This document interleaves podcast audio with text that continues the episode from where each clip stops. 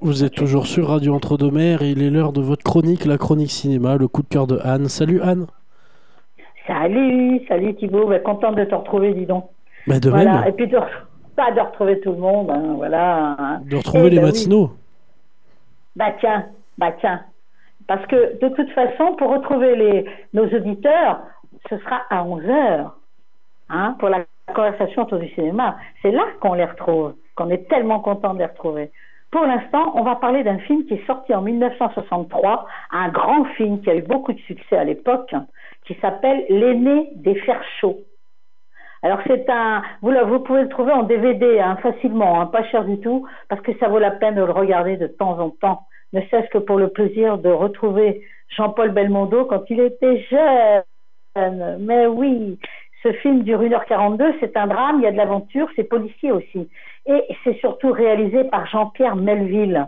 Ben, on le connaît quand même, Jean-Pierre Melville, un réalisateur, scénariste, acteur. Euh, il était euh, français et euh, il est décédé. Et oui, malheureusement, parce que c'est dommage, hein, il a fait des films formidables, mais il est décédé à l'âge de 55 ans. C'était en 1973, je crois qu'il a fait un arrêt cardiaque. Et donc, euh, c'est bien dommage, euh, c'était bien dommage pour le cinéma en tout cas. 28 ans de carrière quand même, hein.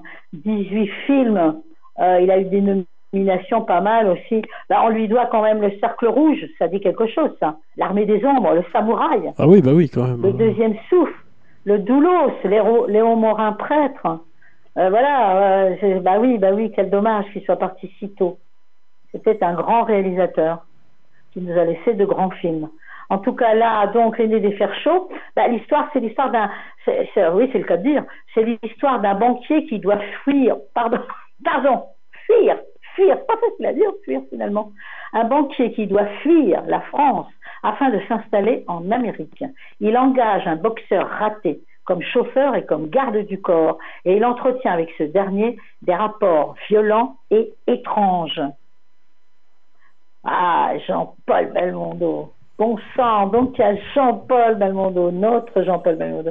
Il y a Charles Vanel. Oh, grand acteur Charles Vanel. Ah là là, à l'époque, attention, grosse vedette. On a Michel Mercier. Alors si ce nom ne vous dit rien, pensez à, à sa série. La série, comment elle s'appelait la série? Michel Mercier. Oh, ah, toi Thibaut, tu, tu peux peut-être pas. Ah, tu peux peut-être pas savoir. Si, ça. si, ça me dit quelque chose, mais j'ai euh, j'ai pas Ah le bah, nom de suite. j'attendais un peu, mais je vais la dire, je vais la dire, c'est Angélique, la série d'Angélique. C'est elle, Angélique, c'était Oui. Michel Mercier. Oui, oui. Eh ben oui, la belle et talentueuse Michel Mercier.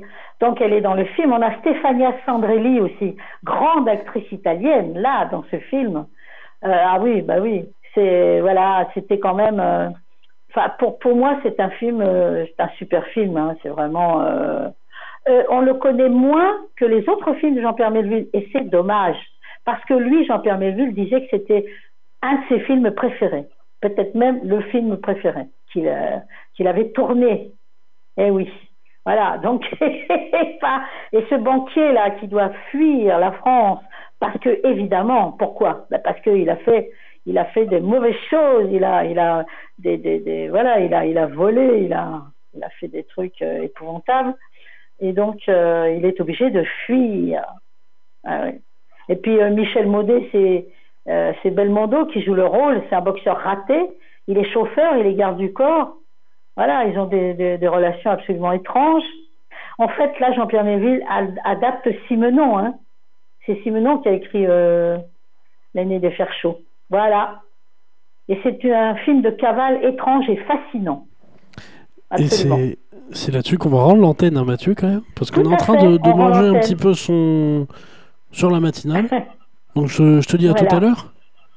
Mais bien sûr, à tout à l'heure, à 11h, on retrouve tout le monde. N'est-ce pas, Exactement. mes chéris À 11h, conversation autour du cinéma, youpi. Allez, au revoir. à tout à l'heure. Merci en tout cas. hein. À tout à l'heure.